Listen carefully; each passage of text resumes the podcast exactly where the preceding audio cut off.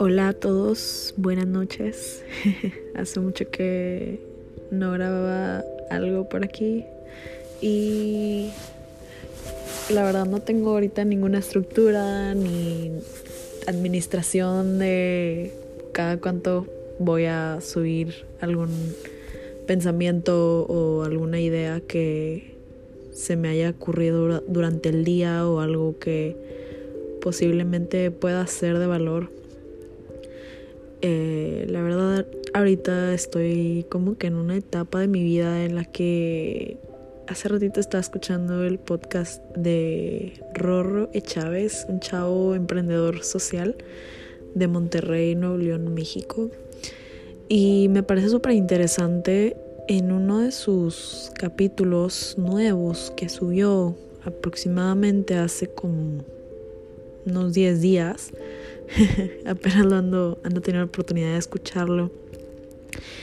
Eh, y algo de lo que menciona es que todos en algún punto nos sentimos perdidos, pero el hecho de sentirnos perdidos hay un significado detrás muy, muy poderoso que en realidad nos indica que, que eh, pues algo se tiene que alinear en tu vida.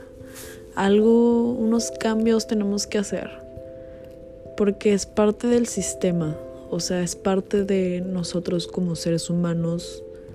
No, es, no somos demasiado complejos y realmente nuestra mente nos puede jugar, nos puede jugar sucio si dejamos que nuestra mente tenga más poder sobre nosotros que nosotros sobre nosotros mismos. Pero creo que mediante el autoconocimiento todo puede llegar a caer en su lugar y todo puede ser más más natural y podemos actuar desde desde un lugar más positivo y este lugar yo lo llamo, me gusta llamarle el lugar del amor. Y regresando a una de las cosas que mencionaba Rorro Chávez es que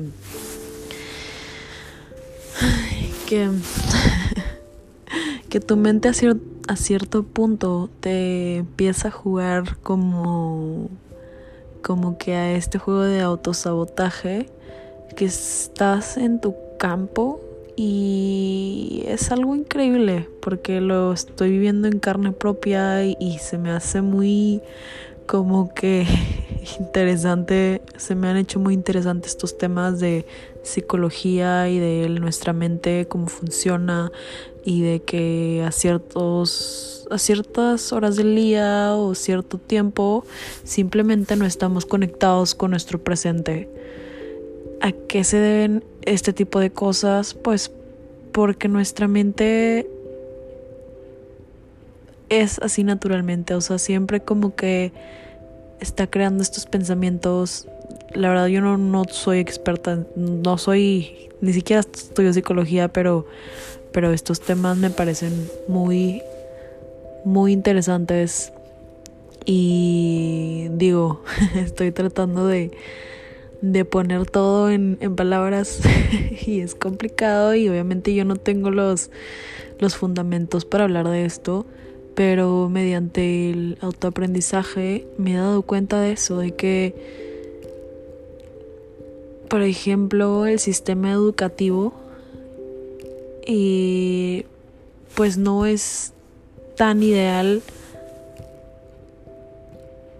No sé cómo expresar esto, pero el aula no se me hace ya una metodología de aprendizaje tan efectiva. ¿A qué se debe esto? Bueno, porque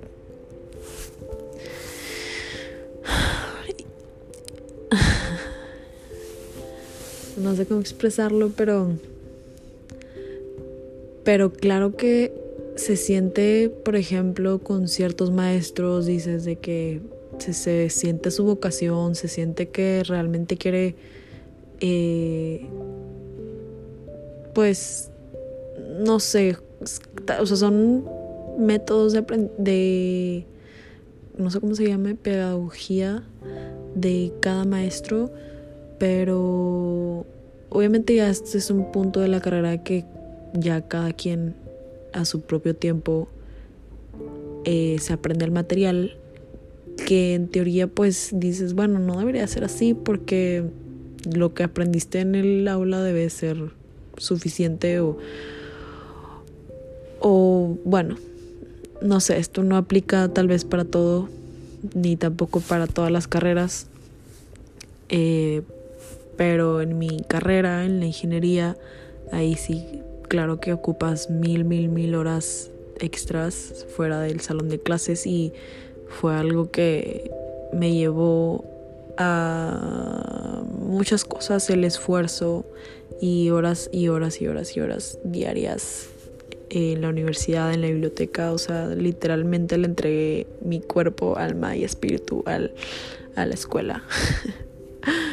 Entonces ahorita estoy en un punto en el que fue como demasiado, fueron pues cuatro años yo ya, fue demasiado así, increíblemente, o sea, toda mi energía fue direccionada al conocimiento y a la escuela, a la universidad, eh, sin mencionar pues todo lo extra de vivir sola y de, de aprender a, a, comer bien, ir al súper, bla, bla, bla. Bueno, esos ya es otro, otros temas que me estoy desviando, pero, pero, pero sí, eh, regresando.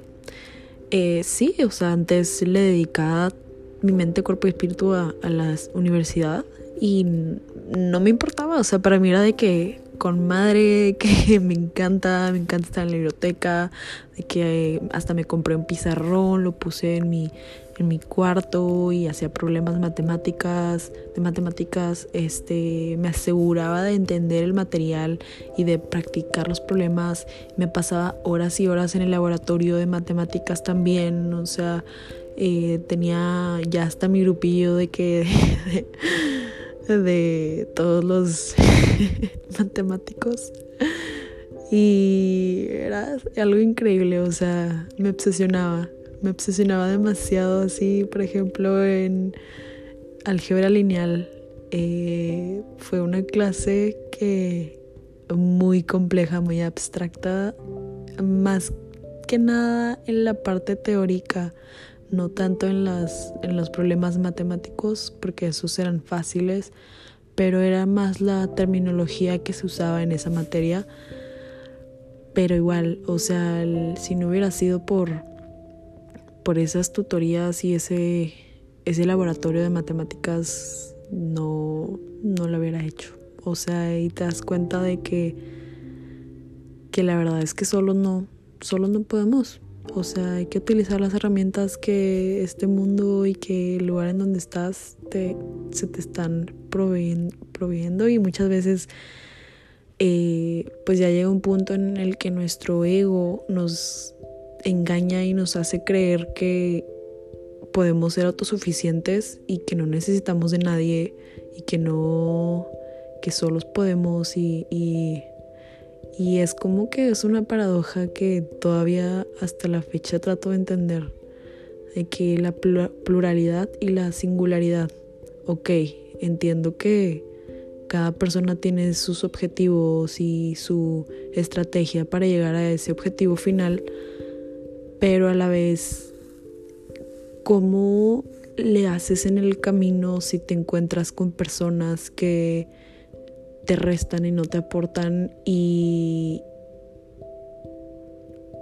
a la vez manteniendo esta pluralidad, esta comunidad, esta como dejar afuera la el pisotear a los demás, o sea, eso jamás a mí jamás me había pasado por la mente hasta que también lo viví en carne propia en Washington DC.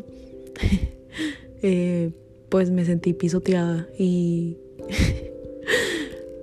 nunca me he sabido defender, siempre me guardo todo, soy así, soy una persona así de que pues solo observo, escucho y, y, así, pero obviamente ya un punto en el que ya no podemos, o sea, ya es demasiado, llevamos cargando demasiado y, también tiene que salir nuestro guerrero, o sea, tenemos que aprender a, marcar nuestros límites y a no guardarnos todo y a defendernos, simplemente, o sea, entonces, este, volviendo al tema, eh, sí, no sé, o sea, es algo como que, no sé, yo creo que esto es algo súper normal a esta edad, entre los 21 y 23 años de que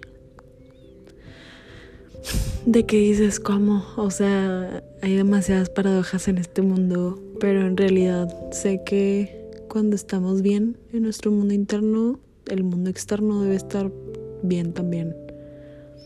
Pero es esta complejidad y es esta estos procesos mentales que cada persona tenemos lo que hace este mundo tan complejo y, de ahí es donde, donde parte todo, en realidad.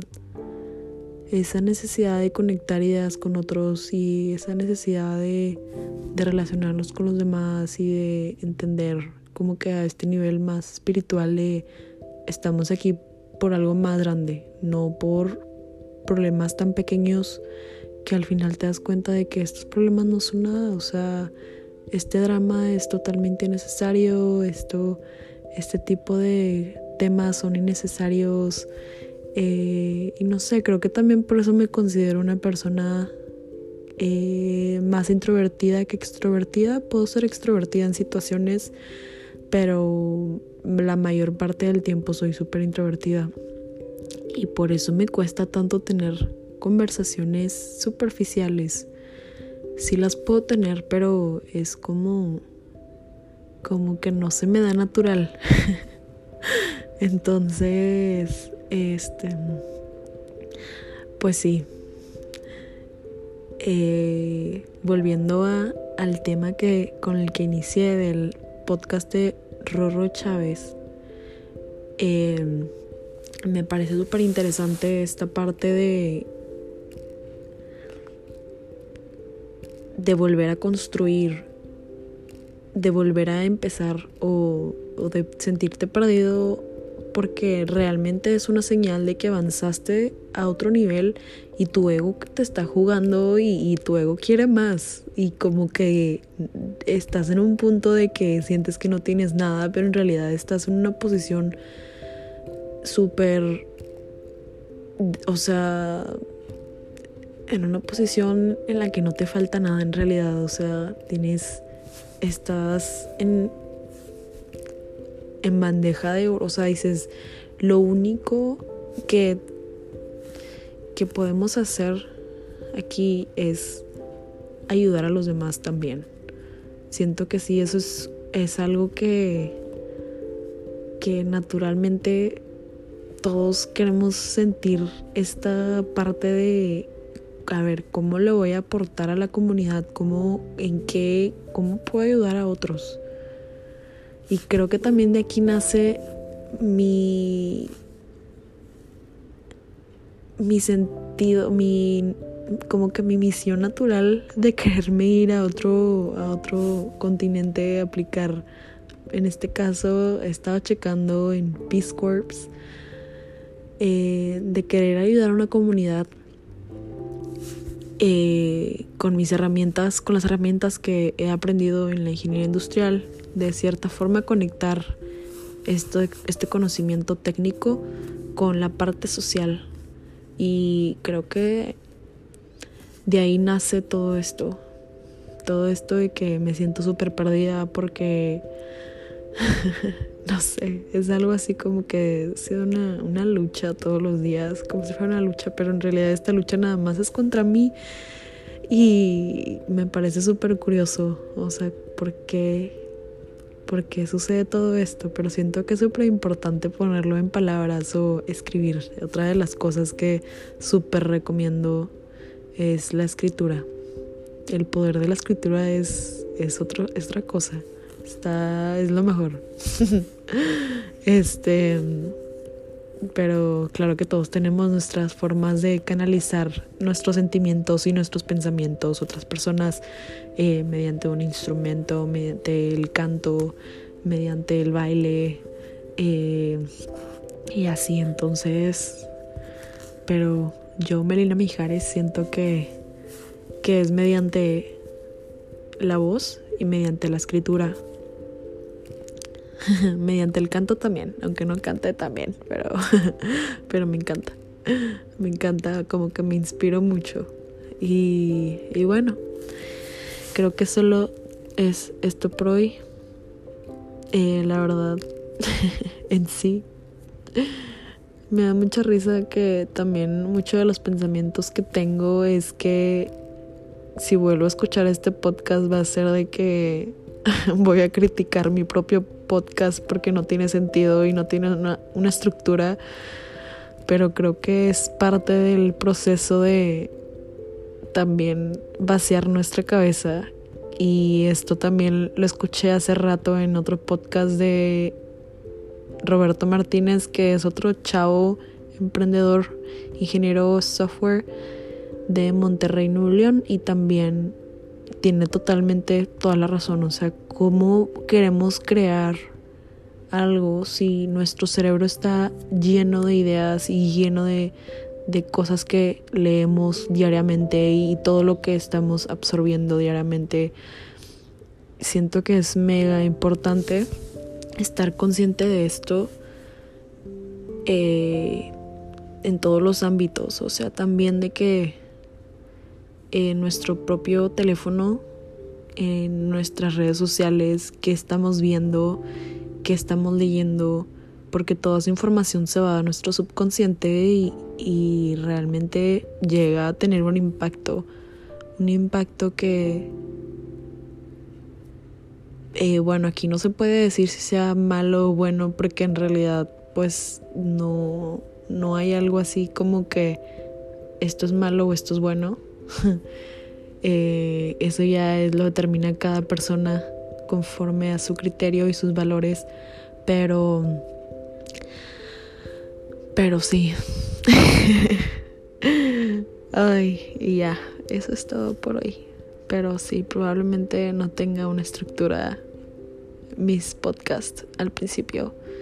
Creo que de hecho, creo que el podcast pasado había planeado hablar de la comunicación y, y como que el lenguaje, ¿cómo se dice? Lenguaje corporal y otras cosas, pero la verdad creo que eso no, no va tanto con Melina Mijares, la Melina Mijares real. Este, eso era más como que otra cosa que viví hace unos meses atrás. Digo, es, es Mm, es interesante saber sobre todo eso, pero siento que eso se va a dar natural cuando encuentras tu propia voz en el mundo y cuando te sientes seguro de quién eres. Entonces, sí, reinicio este podcast. y eso es todo por hoy. Good night. Y estamos a septiembre. septiembre 24 del, 2019.